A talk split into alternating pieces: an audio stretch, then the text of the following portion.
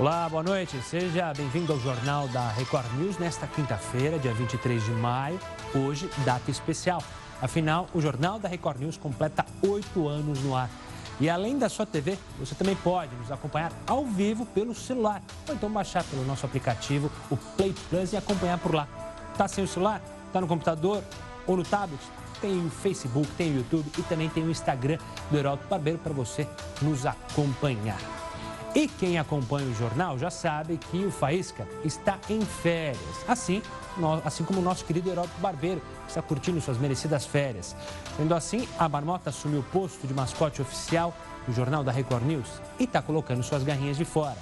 Sabe por quê? Ela está se aproveitando da verba do PGG, o Partido dos Gatos Gatunos. Ela decidiu fazer uma reforma no quarto.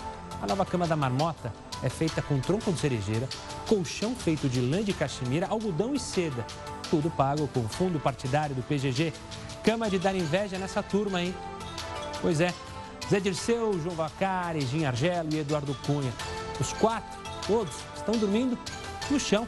Pois é, o grupo foi transferido por uma ala do Hospital Penitenciário do Complexo Médico Penal em diferentes datas, obviamente em Pinhais, lá no Paraná. E como a ala passou por uma reforma, ainda não há camas. Portanto, Onde eles estão, colchão só no chão. Vamos ver agora um destaque do site R7. A manchete principal dos nossos companheiros digitais é sobre o Supremo, que votou nesta tarde por enquadrar, já a maioria, enquadrar a homofobia como crime de racismo. Até o momento, seis dos onze ministros votaram, portanto, faltam cinco. E como ainda não deu tempo deles terminarem esse julgamento, é, essa sessão será retomada no dia 5 de junho para ser finalizada. Lembrando que um dos ministros pode pedir vista e aí não ser encerrado o julgamento. Veja também agora outras notícias para saber de fato em que país vive. De libertar nove militares que fuzilaram carro de músico no Rio de Janeiro. Congresso corre para aprovar medidas provisórias que estão para vencer. Seis brasileiros morreram no Chile após vazamento de gás. Só nos Estados Unidos são cerca de 20 mil pessoas intoxicadas todo ano. Por que esse gás é tão perigoso? Vamos explicar. Embraer muda de nome. Agora a empresa quer ser chamada de Boeing Brasil Comercial. Gaveta do JR News. Como andam as indenizações para as famílias das vítimas da tragédia do Ninho do Urubu? Boa notícia para os auditores fiscais da Receita Federal. Câmara derruba a proposta que pretendia limitar o poder de investigação deles. Evento de apoio à adoção gera polêmica nas redes sociais. Mas você sabe como funciona o processo de adoção no Brasil? Vamos mostrar. Ministro do Supremo Celso de Mello quer que o Congresso descriminalize o uso de drogas. Você acha que é preciso rever a política de drogas aqui no Brasil? Mande sua opinião no Twitter, arroba hbarbeiro, no Instagram, no arroba h.barbeiro ou pelo WhatsApp, 11 942 128 782. Justiça aceita pedido. Agora, Eduardo Cunha deve ser transferido para o Rio de Janeiro. Será que ele quer ficar mais perto dos entes queridos? O país do tio Sam muda de ideia e agora apoia a entrada do Brasil na OCDE. Quais são as expectativas? Vamos explicar. O ex-governador Eduardo Azeredo trabalha na cadeia, fazendo roteiros turísticos e recebe quase 750 reais mensais. Nossa imagem do dia é essa mulher que escapou de um atropelamento. A motorista era uma senhora de 81 anos e passeava com as amigas. Hoje, mais um episódio da Semana Nacional de Educação Financeira. Como se preparar para empreender, mesmo com um pouco dinheiro. Você vai ver. O Jornal da Record News está em multiplataforma e, por meio delas, você pode nos cobrar a busca da isenção e a busca do interesse público.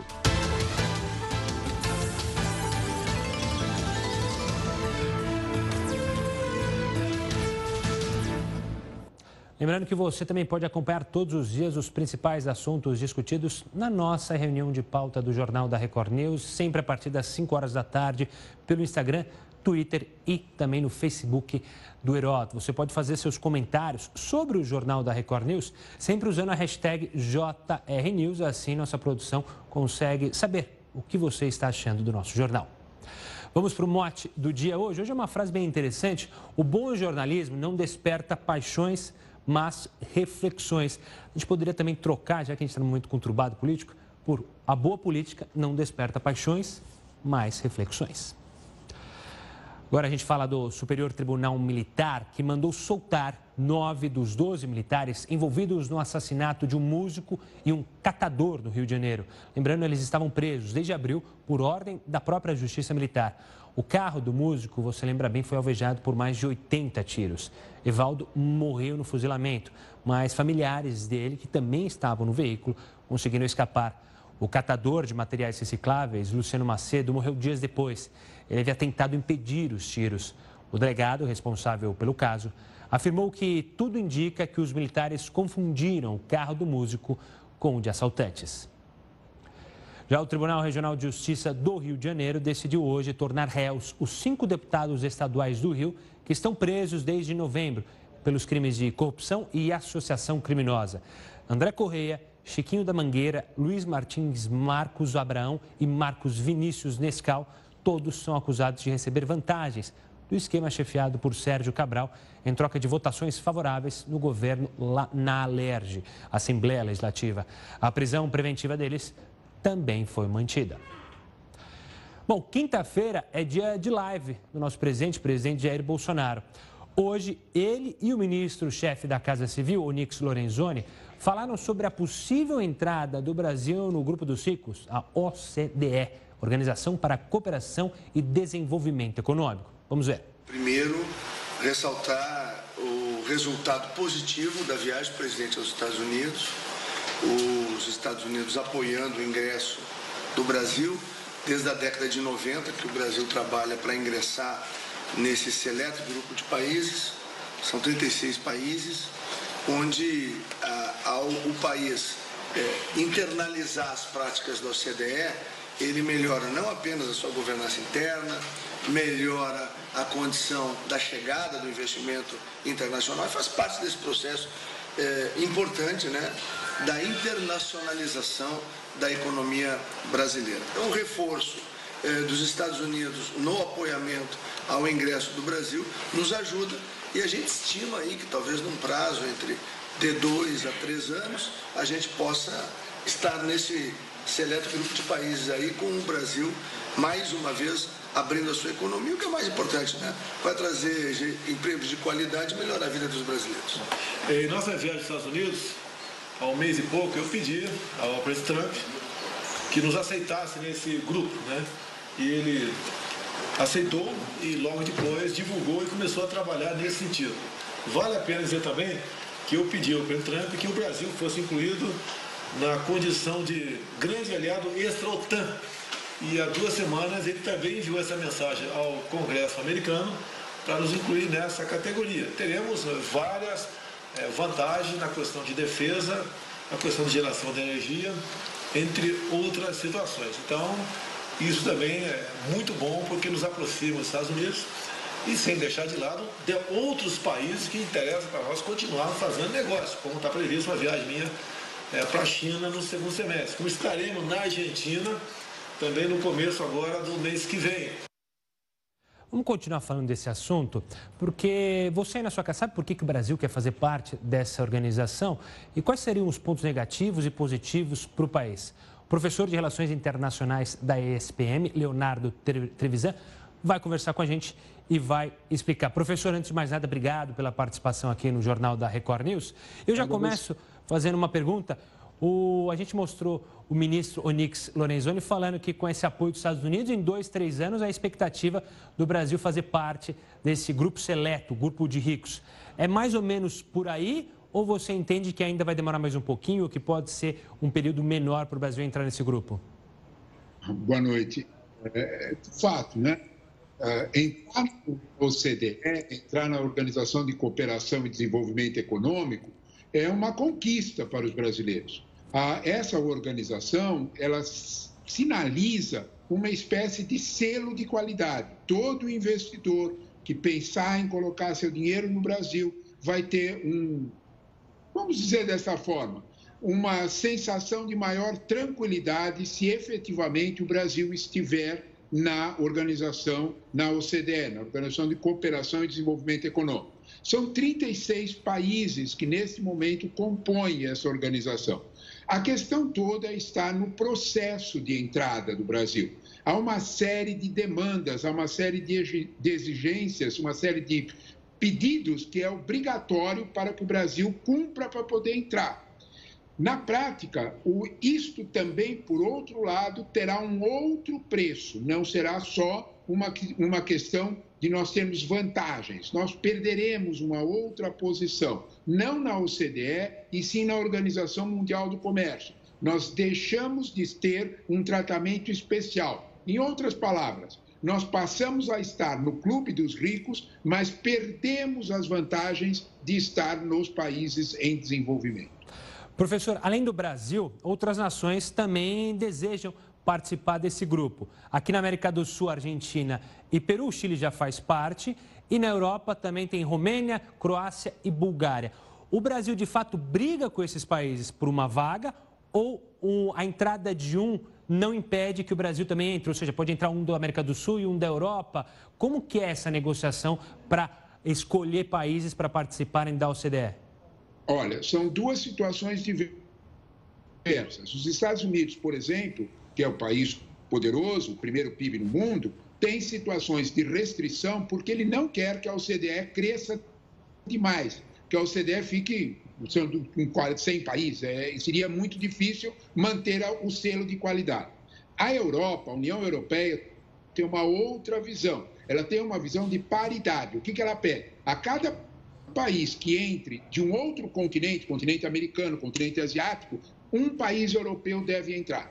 Na prática, se nós estamos, neste momento, pleiteando que dois países latino-americanos, Brasil e Argentina, numa primeira rodada, entrem, evidentemente, a Romênia, a Bulgária e a Croácia disputarão os dois outros lugares. Há um fato que nós precisamos deixar bem claro.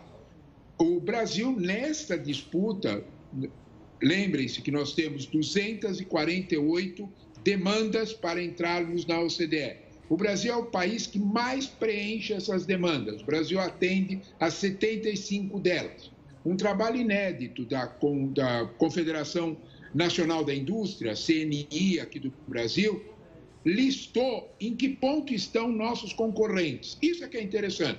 O Brasil tem 75 desses pedidos atendidos, a Argentina tem 45, a Romênia tem 42, o Peru tem 41 a Bulgária 18 e a Croácia apenas 9. Em outras palavras, nós temos sim uma certa vantagem, nós estamos à frente no atendimento dessas demandas pedidas pela OCDE. Ainda falando dessas demandas, professor, é, as reformas que o Brasil planeja fazer, reforma da Previdência que está mais adiantada e reforma tributária que começa a caminhar, essas reformas são importantes para que o Brasil seja aceito na OCDE? Olha, são sim, tem o seu, tem o seu vínculo, tem a sua importância, mas estão longe de serem as essenciais. Né? Ah, a OCDE ela trabalha com três tipos de demandas. Primeiro é uma demanda de códigos, depois é uma demanda de declarações e por último uma demanda de recomendações.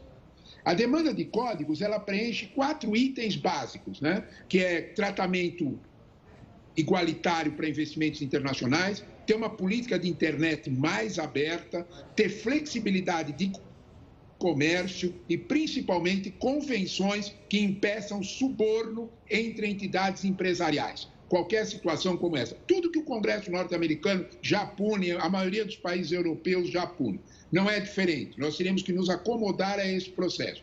As declarações são, como o nome está dizendo, são formas em que o Brasil deixa bem claro princípios gerais, aí muito amplo, inclusive de bitributação. Nós não podemos cobrar o mesmo imposto que o outro país negociando está cobrando. Enfim, situações bem claras nesse aspecto. Por último, as recomendações, que traduzem vontade política. Aí sim, nós temos um, um cipoal de mais de 100 recomendações, das quais o Brasil atendeu pouco mais de 20 delas. Professor, voltando um pouquinho no trecho que você fala, falava sobre é, os pontos positivos e os negativos, é, muitos especialistas citam que a, a, entrada do Brasil no OCDE significa deixar um posto de liderança dos emergentes para se tornar, entre aspas, o último dos ricos. É mais ou menos nessa linha e isso, na balança, vai valer mais a pena ou pode custar muito para nós brasileiros?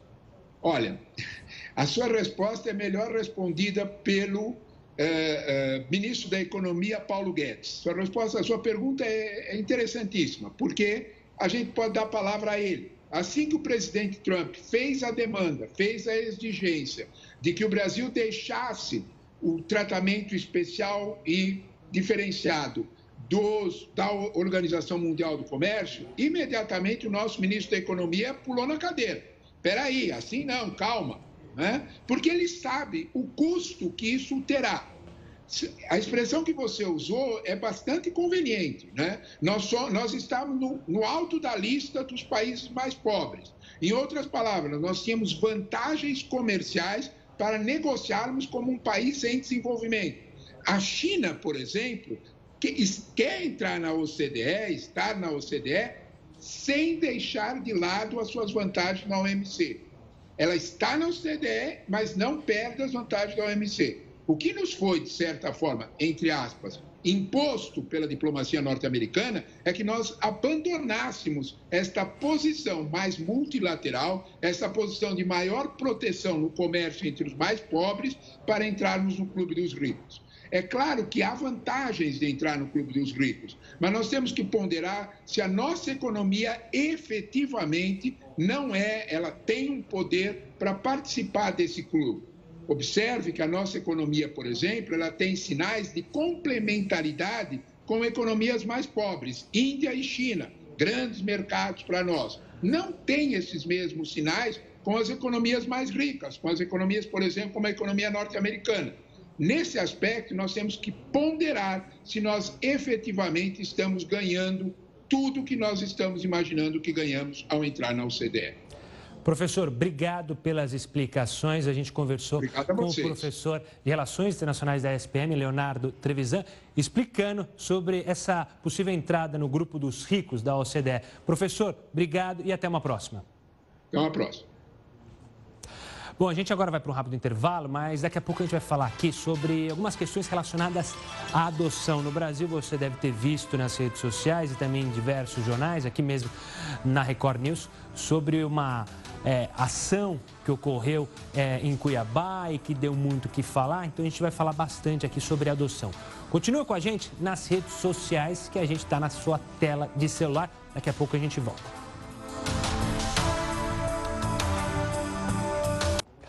Bom, a gente está de volta para falar agora da Câmara dos Deputados, que derrubou hoje a proposta que limitava a atuação dos auditores fiscais da Receita Federal nas investigações de crimes tributários. Isso deu o que falar.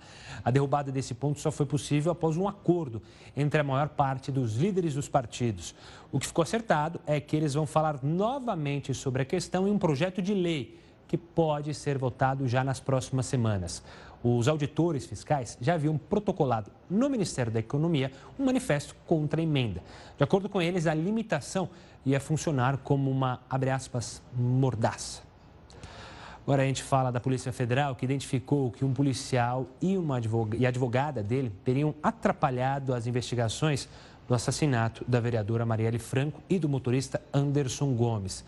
Já faz mais de um ano, na verdade, pontualmente um ano e dois meses, sem respostas a esse crime. De acordo com o inquérito, o PM Rodrigo Jorge Ferreira e a advogada Camila Moreira Lima integram uma organização criminosa que tem justamente o objetivo de atrapalhar as investigações. Durante meses, Rodrigo foi considerado principal, a principal testemunha do caso. Ele, inclusive, já prestou alguns depoimentos sobre os assassinatos. Mas, de acordo com a PF, o depoimento dele teria sido para confundir as autoridades. Agora, Rodrigo pode responder por falso testemunho. Ainda relacionado ao Rio de Janeiro, o ex-governador Sérgio Cabral foi ouvido novamente nesta quinta-feira.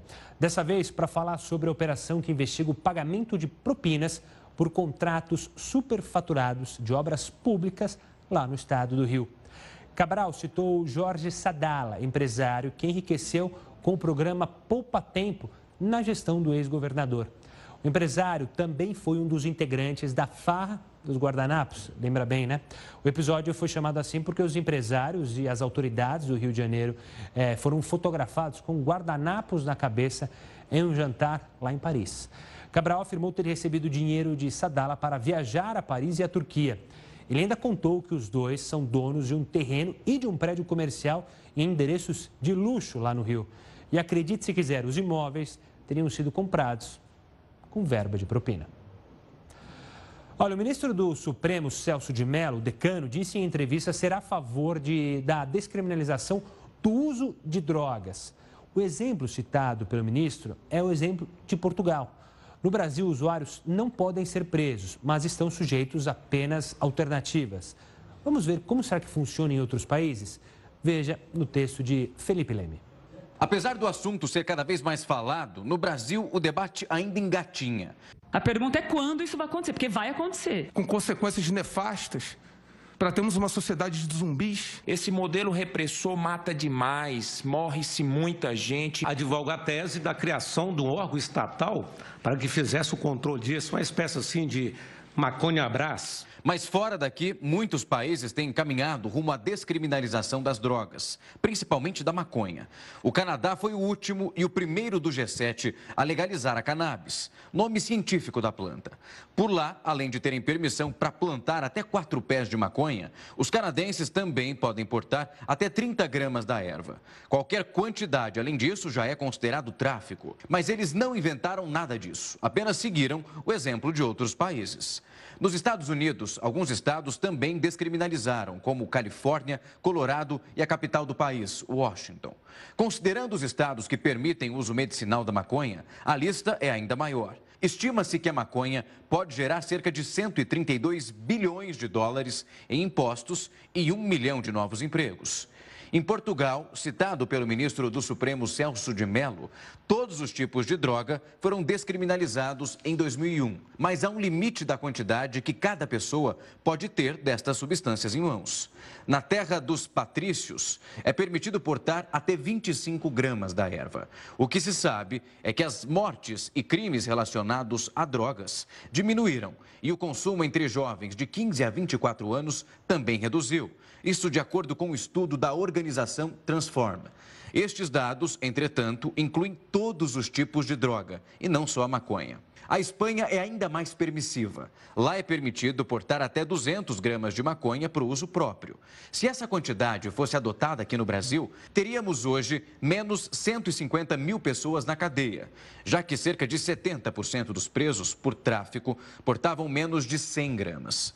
Nosso vizinho Uruguai é o único país que controla não só a venda, mas a produção de cannabis. Por lá, a erva é vendida em farmácias. Mas essa não é a única política de drogas adotada por outros países. Aqueles mais rígidos. Na Indonésia, por exemplo, os pais devem entregar os seus filhos caso eles usem algum tipo de droga ilícita. Caso contrário, eles seriam enquadrados como cúmplices. Nas Filipinas, a polícia já matou mais de 5 mil pessoas. O governo diz que são traficantes. Já opositores garantem que muitos usuários também foram mortos. Mas o pior lugar de todos para consumir qualquer tipo de droga é a Arábia Saudita. Por lá, se você for pego com qualquer quantidade de ilícitos, pode ser até executado em praça pública para servir de exemplo. Independente do que você acredite ser o certo, a verdade é que por aqui, cada dia é um 7 a 1 a favor do tráfico. 9 horas e 27 minutos, a gente muda de assunto para falar agora de um evento que foi realizado pela Associação Mato Grossense de Apoio à Adoção e gerou muita, mas muita polêmica nas redes sociais.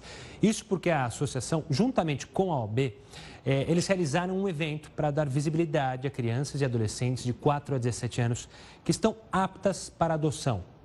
No evento chamado de Adoção na Passarela, as crianças desfilam para que as pessoas que desejam adotá-las possam conhecê-las.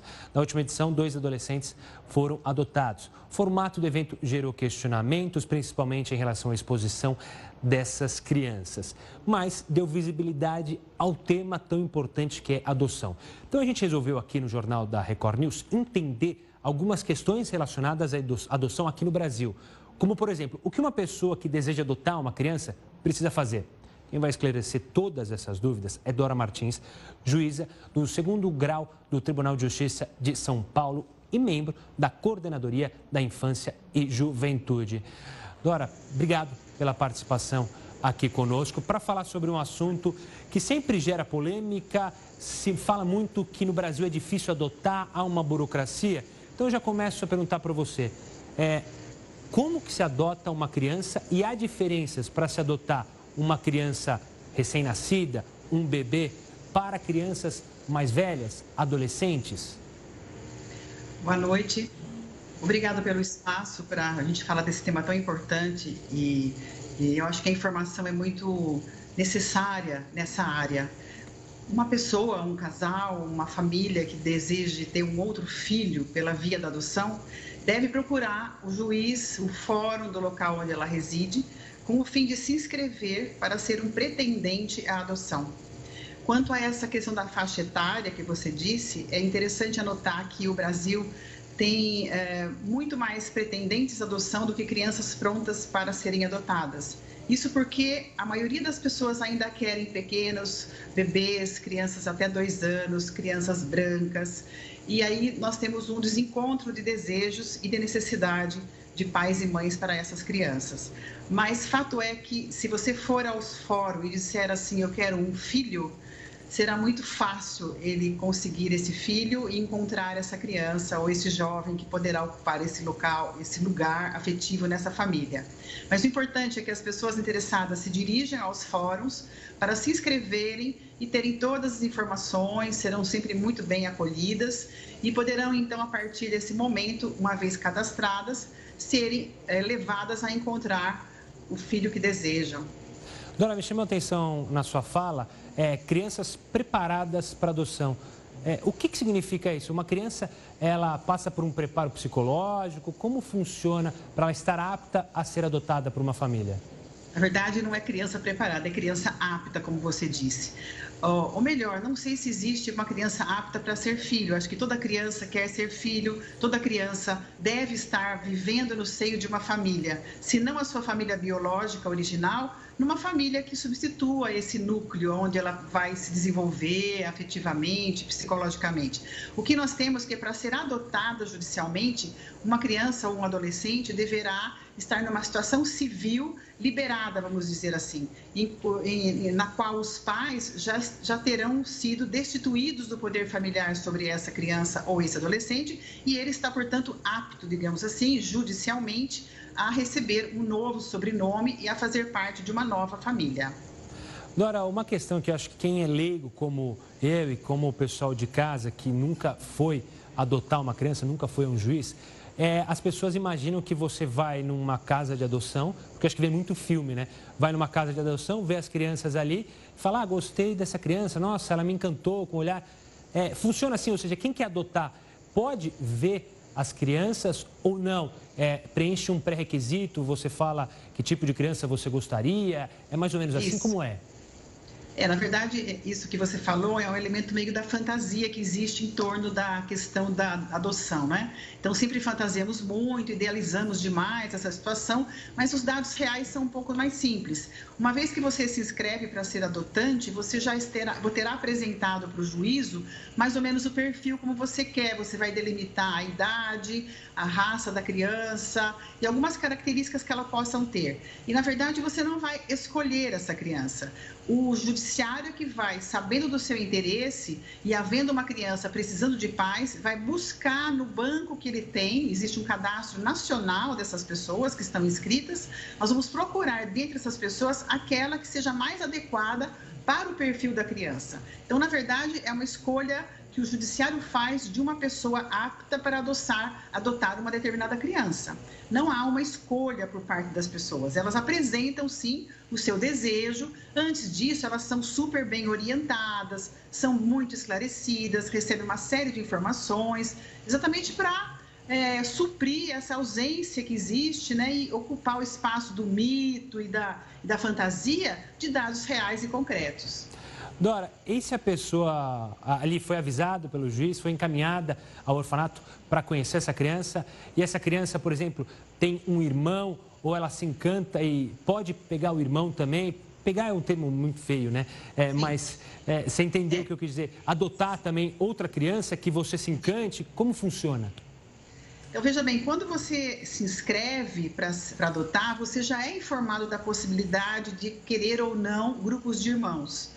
Então, quando eu apresento para um casal uma criança, eu já dou a ele todas as informações a respeito da vida dessa criança. Então, ele já sai sabendo, ele vai, vai conhecer essa criança, já sabendo o histórico dela. Ele nunca será lá no abrigo a, a, surpreendido pela existência de um irmão que ele desconhecia. O processo no judiciário ele tem uma grande transparência, ele é muito bem informado. Então, essa, essa sensação que você teve aí de que você pode chegar lá e falar: ó. Oh, de repente aqui tem alguma coisa a mais que eu quero, isso não existe. A gente, a gente tem um processo muito racional, porque é algo muito sério na vida de uma criança você colocá-la num, num contexto familiar novo, garantindo a ela a convivência familiar que não pode ser é, se der certo. Né? A gente faz tudo para que isso aconteça de modo a ser positivo o resultado.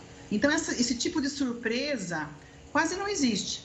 Ele poderá, às vezes, é, desejar ter um grupo de irmãos. Existe hoje no Brasil uma experiência muito interessante que já acontece, acontecia muito com, com casais do exterior, que é você ter duas famílias que juntas se disponham a adotar um grupo grande de irmãos, por exemplo.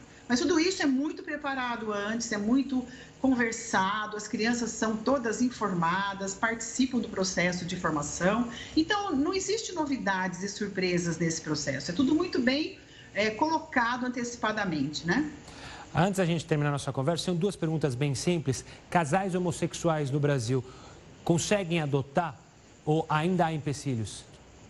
Não, hoje você tem a busca para a criança de famílias amorosas. Então nós não fazemos, não existe essa restrição, pelo menos não pode existir, porque não há essa, essa restrição por essa opção da, das pessoas é, o que conta para nós são pessoas íntegras, pessoas que estão dispostas a constituir uma família, um núcleo familiar baseado no afeto, no amor, na dignidade e no respeito. E eu acho que isso não passa pela opção sexual, política, uh, do time, do coração das pessoas. Né? Então, isso não existe, assim, essa restrição não existe.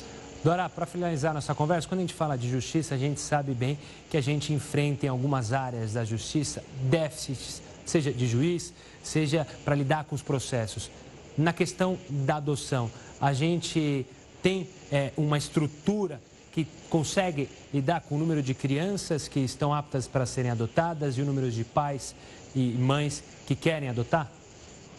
Olha, é, nós temos, eficiência porque você veja o CNJ construir um cadastro nacional de adoção, no qual hoje existem cadastrados 45.900 pessoas prontas para adotar. E nós temos 9 mil crianças prontas para serem adotadas. Então, essa conta não fecha, não é por causa até de uma estrutura pronta para ela. Existe um, um é, o Brasil é muito grande, é muito amplo, você tem várias facetas em vários estados do Brasil, mas no geral nós temos juízes e profissionais da área psicotécnica muito dedicados, muito com muita expertise nessa área, e a gente vivencia, pelo menos a partir do estado de São Paulo, onde eu trabalhei e trabalho, um desejo cada vez maior do tribunal de é, qualificar profissionais, investir nessa área, sofisticar mecanismos de proteção para essas crianças, né? E, e veja bem, é, nós também não podemos esquecer que depois do ECA, desde 1990, não existe mais essa figura exponencial do judiciário nessa, nessa área, mas nós temos a sociedade que participa através de conselhos, conselhos do município, conselho tutelar, os conselhos da assistência social. Então, hoje, uma rede de proteção social toda tem que ser acionada para proteger as crianças, de preferência para que elas fiquem em seus lares, com a sua família de origem, e excepcionalmente, não sendo isso possível, que ela venha exercer esse direito em uma família nova, que a gente chama de substituta, mas na verdade, muitas vezes essa família é a primeira família de uma criança. Então, eu acho que é um pool de, de, de, recursos que tem que ser acionados cada vez que qualquer criança tenha seus direitos feridos por alguma circunstância que está além do desejo dela ou do poder dela de decidir. Dora, Dora Martins, juíza de segundo grau do Tribunal de Justiça de São Paulo e membro da Coordenadoria da Infância e Juventude, participando aqui conosco e falando sobre a adoção, porque o objetivo aqui no Jornal da Record News não era polemizar sobre um assunto, é, sobre um desfile, enfim, mas falar sobre adoção, porque é preciso falar, é preciso deixar essas crianças visíveis. É, Dora, mais uma vez, obrigado por explicar e detalhar. Eu que agradeço pela oportunidade. Um grande Boa abraço noite. e até a próxima. Bom, daqui a pouco a gente vai falar sobre empreendedorismo. Você é daqueles que sonham em largar o emprego, pegar o fundo de garantia e abrir um negócio e estourar a boca do balão? Ou não? Bom, continue com a gente aqui na TV, que daqui a pouco tem essa entrevista, e também continue pelas redes sociais participando. Até já!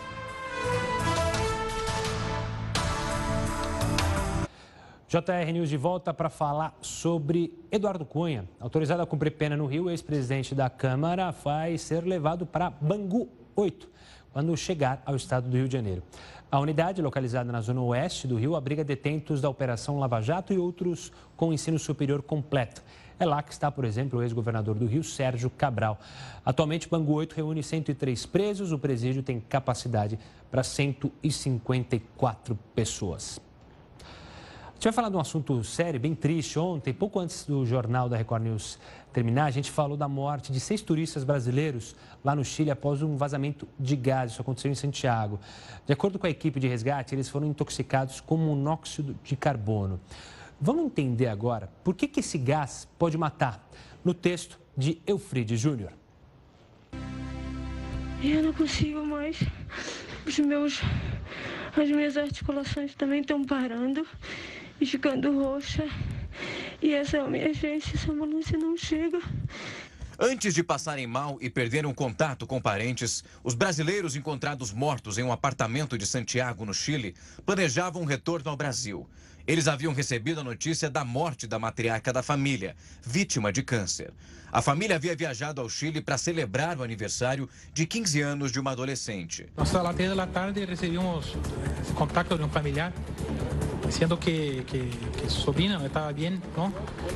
Eh, nos pidió ayuda, ¿no? Intentamos de hablar por teléfono con, con, la sobrina, lo logramos y decidimos venir acá para, para ver en persona lo que se pasaba, ¿no? Ahí llegamos, subimos, golpeamos la puerta, nadie respondió, contestó, ¿no? Y ahí llamamos a alguien para abrir la puerta y ahí al entrar, al entrar sentimos o olor de, de gás e encontramos os corpos. A suspeita da morte da família é de vazamento de gás dentro do apartamento que eles alugaram no sexto andar deste prédio. O apartamento estava completamente fechado. As hipóteses são de que o monóxido de carbono tenha saído do sistema de aquecimento. Ontem foi o dia mais frio deste ano na capital chilena. Este gás tem efeito invisível e resulta da queima incompleta de combustíveis.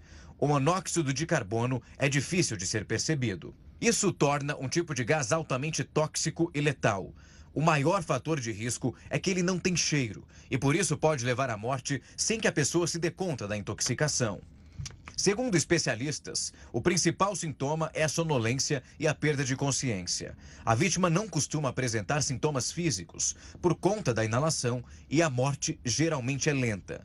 Nos Estados Unidos, por exemplo, estima-se que o monóxido de carbono mate 400 pessoas por ano e cerca de 20 mil pessoas intoxicadas pelo gás são hospitalizadas todos os anos. Oh, como você viu, a família estava em férias e havia alugado um apartamento por meio do serviço Airbnb, muito conhecido. Hoje a empresa disse que vai custear o translado dos corpos até o Brasil. Já o Ministério das Relações Exteriores informou que o Consulado Geral do Brasil em Santiago segue acompanhando a investigação que está a cargo das autoridades chilenas. 9 horas e 45 minutos. A Odebrecht vendeu o prédio que era a sede do grupo aqui em São Paulo o novo dono do imóvel também é do, é do mercado imobiliário. O valor da venda está sob sigilo, mas a construtora divulgou que vai liquidar uma dívida de 500 milhões de reais que havia financiado para construir o prédio que fica na marginal do Rio Pinheiros, via expressa mais importante aqui da cidade.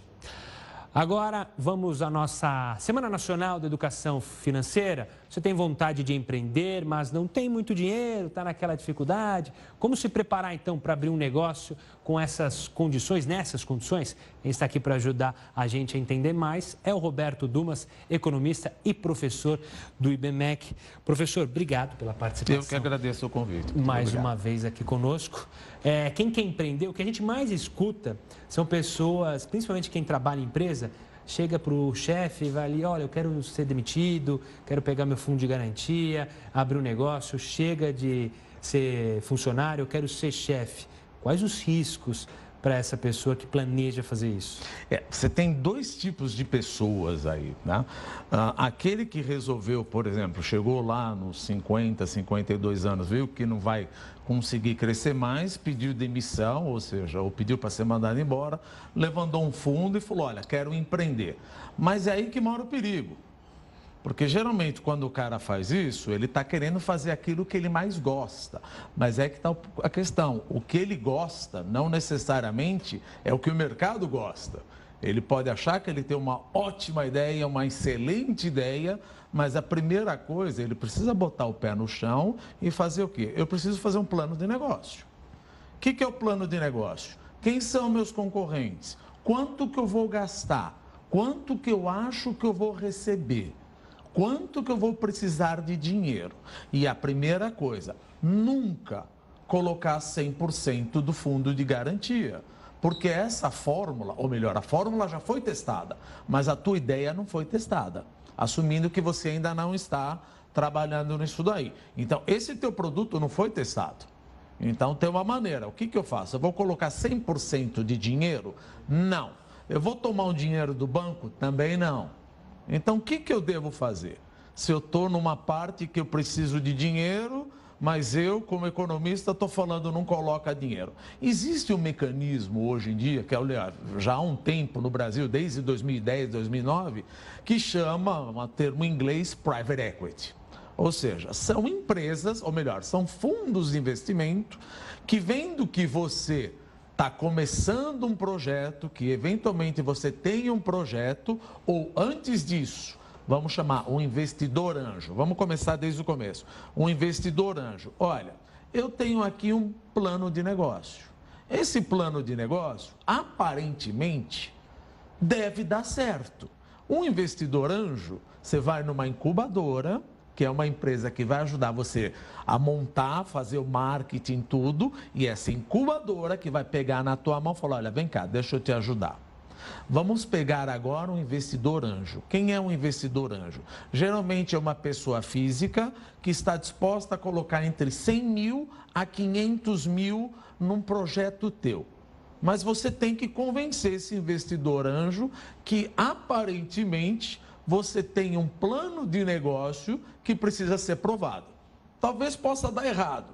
Então, geralmente, esses investidores anjos, eles devem ter mais ou menos mil projetos, mas quando dá um certo, ele ganha uma bruta montanha de dinheiro.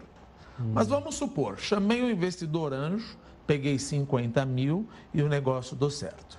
Vamos para um segundo passo aí. Não entre em banco não entre em banco. Sempre fugir do banco. Sempre fugir do banco até você saber que o negócio vai ter escala. Uhum. Porque, veja, geralmente quem está empreendendo, é, porque aí você tem que ver a psique e entender um pouquinho como é que é a demografia. Quem está empreendendo, geralmente é o cara que perdeu o emprego. É o cara que perdeu a renda e vai empreender utilizando fundo de garantia ele não provou aquele plano de negócio, se aquele plano de negócio não dá certo, ou seja, ele vai pagar todo o fundo de garantia e pagar o banco. Hum. Então não vai se meter nessa. Tem uma maneira de você colocar um investidor anjo. Ele está aí para te ajudar. Mas ele vai me ajudar? Ele vai te ajudar. Por quê? Geralmente esse tipo de pessoa ele ajuda 100 planos, projetos, plano de ação.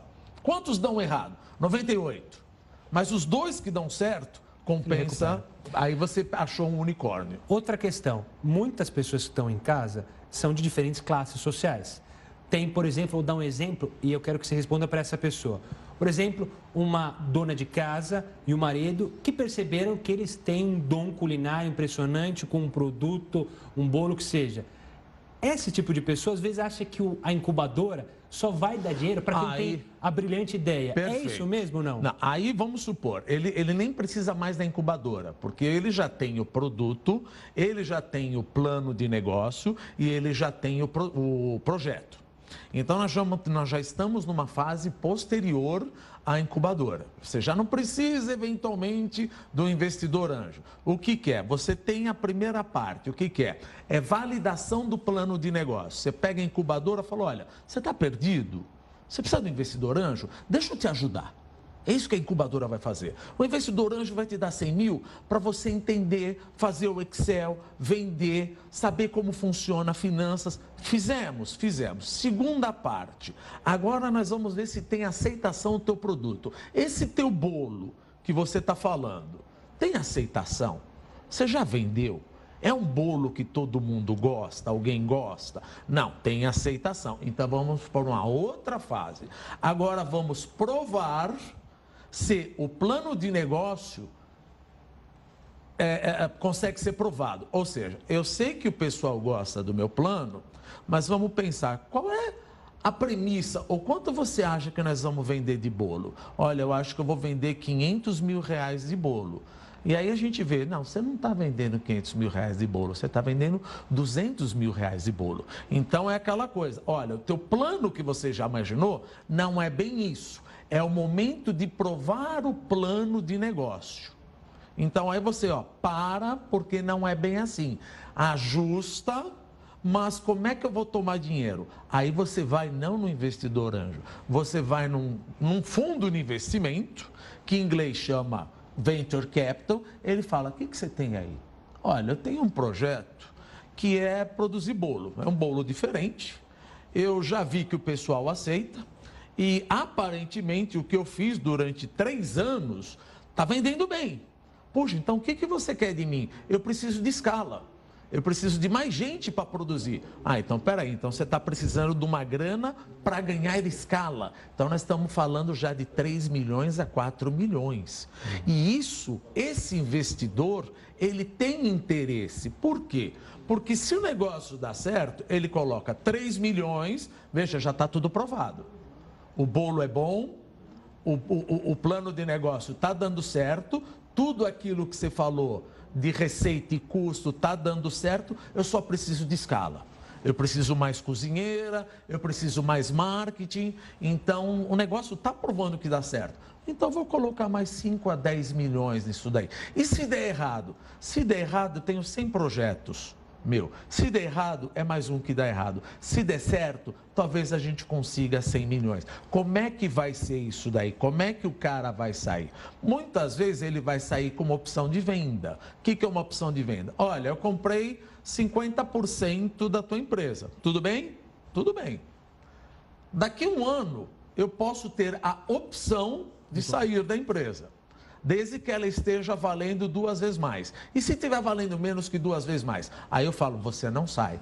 Agora, você concorda que quanto mais ela vale, mais eu quero ficar, mais eu quero colocar? Então, é um novo modelo de financiamento que a gente chama Venture Capital, que tem fundos de investimentos. Fala, mas como tem fundo de investimento? No ano passado foi provavelmente 50 bilhões de reais. Então você tem muita grana, desculpa, de 2010 a 2019 foram 50 bilhões de reais. Agora tem um fundo japonês, SoftBank, que está dedicando para a América Latina 50 bilhões de dólares. Então acabou de dólares. Acabou aquele negócio de falar, olha, vou tomar um capital de giro. Não faça isso. Às vezes, mas eu tenho uma ótima ideia. Então me explica que você tem uma ótima ideia, que eu quero entrar junto com você. Explica que você tem uma ótima ideia. Não guarde para si. E às vezes eu vou falar para você, a tua ideia não é boa. E quando a tua ideia não é boa, você vai colocar teu fundo de garantia. Primeiro erro, coloquei todo 100% do fundo de garantia. É um bruta de um erro. Segundo erro, não coloquei 100% do fundo de garantia, mas coloquei uma dívida bancária. Não, não, não. Coloca um pouco do fundo de garantia, mas se você acha tão bom, mostra para mim. Ofereça para quem Ofereça para mim o que eu dinheiro. quero. Ah, mas eu não sei montar. Vá numa incubadora. Ele vai te ajudar a jun- a juntar as peças. Mas cuidado. porque geralmente quem está fazendo isso, geralmente é o último tiro, né? É quem já está para se aposentar, ou quem falou, olha, não estou arranjando emprego, dada a situação do Brasil, então é minha última cartada, você é empreendedor. Numa dessas você perde tudo, então por que não arranjar um sócio? A questão é, por que não arranjar um sócio ao invés de dívida? ao invés de fazer tudo sozinho. Uma dívida. Roberto Dumas, obrigado. Ele que é economista, e professor do BMEC, explicando e dando dicas para você que é empreendedor. Roberto, obrigado e até uma próxima. Eu que agradeço. Bom, a gente está falando de dinheiro. Vamos dar uma olhada no nosso impostômetro, porque amanhã ele atinge a marca, veja só, de um trilhão de reais. Isso vai acontecer depois da uma da tarde e 11 dias, ou seja, na comparação com o ano passado. Essa é a comparação. Vamos ver então o valor agora? Você já está vendo aí na sua tela. Esse é o valor total de impostos e contribuições pagos pelos brasileiros, tanto federal, estadual e municipal, 996 bilhões que deveriam, em tese, ser revertidos para educação, para saúde, para infraestrutura do país. A gente vai para um rápido intervalo, mas daqui a pouco a gente volta para mostrar como que o ex-governador Eduardo Azeredo está trabalhando para reduzir a pena. Continue conosco na sua tela e no seu celular. JR News já de volta. E olha, o ex-governador Eduardo Azeredo completou hoje o primeiro aniversário na cadeia, mas a fim de reduzir a pena, que é de 20 anos, ele trabalha há cerca de nove meses para uma empresa de turismo. Veja só, o ex-governador recebe quase 750 reais por mês para fazer roteiros turísticos. O político faz parte daquele grupo que lê, trabalha e estuda para tentar reduzir a pena. Ele já conseguiu 78 dias a menos na prisão. E olha, o Jornal da Record News vai ficando por aqui, mas você pode continuar com a gente na live que acontece no Facebook, no Instagram e também no Twitter do Heródoto. E hoje é dia de comemoração para gente. Aqui no Jornal da Record News, todos estamos completando oito anos. E quem não poderia ficar de fora da festa é ele, nosso professor Heródoto Barbeiro. Ele está de férias, mas deixou um recado para vocês. Vamos conferir. Olá pessoal, este jornal aqui da Record News está completando oito anos. Boa noite. Em casa. Eu assisto o jornal da Record News. E uma coisa importante, para mim, tem um aprendizado muito grande. Primeiro, trabalhar aqui com esse pessoal todo durante esse período. Segundo, que quando o jornal entrou no ar, há oito anos, ele já entrou em multiplataforma, por incrível que pareça. Ele já estava na Record News e já estava no streaming do nosso portal aqui, que é o r7.com. Então já tinha chamada na capa do R7 dizendo, olha, o jornal você pode ver aqui no site do Grupo Record, que é o r7.com.